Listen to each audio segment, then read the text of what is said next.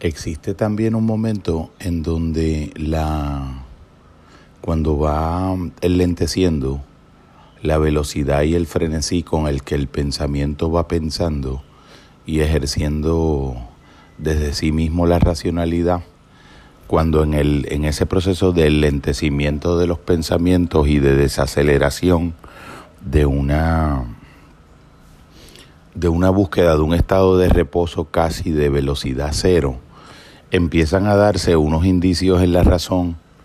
eh, en donde la razón empieza a funcionar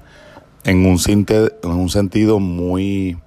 extrañamente inverso al de el sentido en el que convencionalmente la inmensa mayoría de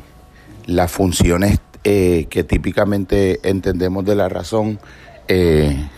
producen. El elemento del encuentro con los demás va como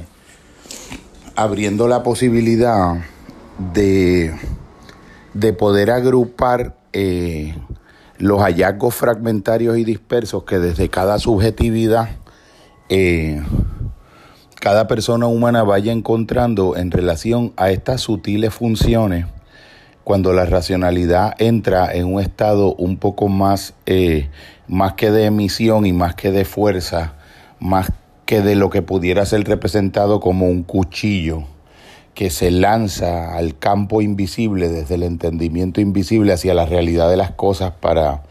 disectarlas, triturarlas, eh, observarlas separativa y separadoramente, eh, observarlas con la, con la observación de lo natural o la extensión del sentido observacional de lo natural de acuerdo a la dimensión del sentido, pero sin permitir esa función especular que puede especular y en un sentido pasivo que puede generar la razón cuando la razón en lugar de ser la que la que es lanzada y proyectada por la vehemencia de un sujeto eh, relativizado en sí mismo hacia la realidad y la realidad como un gran otro que, que es inerte y que está esperando por ese sujeto para que sea el sujeto el que produzca el conocimiento de lo que no es el sujeto que esa mirada está mirando eh, empieza a darse una función que es como a la inversa, es una función un poco más pasiva y receptora, donde la realidad empieza a hablarle a la razón de un modo nuevo porque la razón se ha autodomesticado a sí misma. Esa, ese tipo de función envuelve una valoración de todo lo que no es la razón en, en su estado de enclaustramiento o en su círculo vicioso de necesidad de autovalidación eh, del sujeto que está pensando con esa racionalidad, que permite que lo externo deje de ser lo externo porque puede ser recibido desde lo interno, desde un pensamiento eh, trascendido, como una imagen perfecta de lo externo en lo interno, de los demás en uno, en el caso de la ética, del sentido de una participación un poco más coextensiva y, y, y cuasi mística con la realidad de las cosas, en un sentido donde tú, donde empieza a hacerte posible y viable comprender vivencialmente, de modo existenciado y profundo, el, el, tu participación entrelazada en la realidad de las cosas y la manera en que las cosas eh, comparten una interdependencia como aquella de la red de gemas de joya de Indra, que era planteada en el pensamiento oriental, pero no, no como algo oriental u occidental, sino como algo de lo profundo de lo humano, que resaltaría como natural y como obvio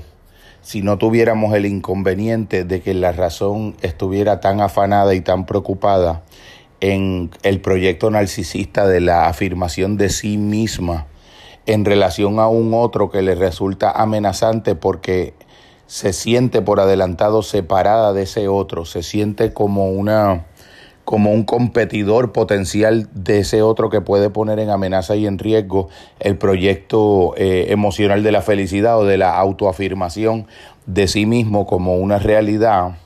que cada cual quiere pensar que coincide con la imagen que todos tenemos dentro de nosotros mismos, de nosotros mismos. Esa función va permitiendo entender que a veces existe una una asunción tácita en la mente en donde la mente llega a pensar que la racionalidad es su función cognoscitiva más alta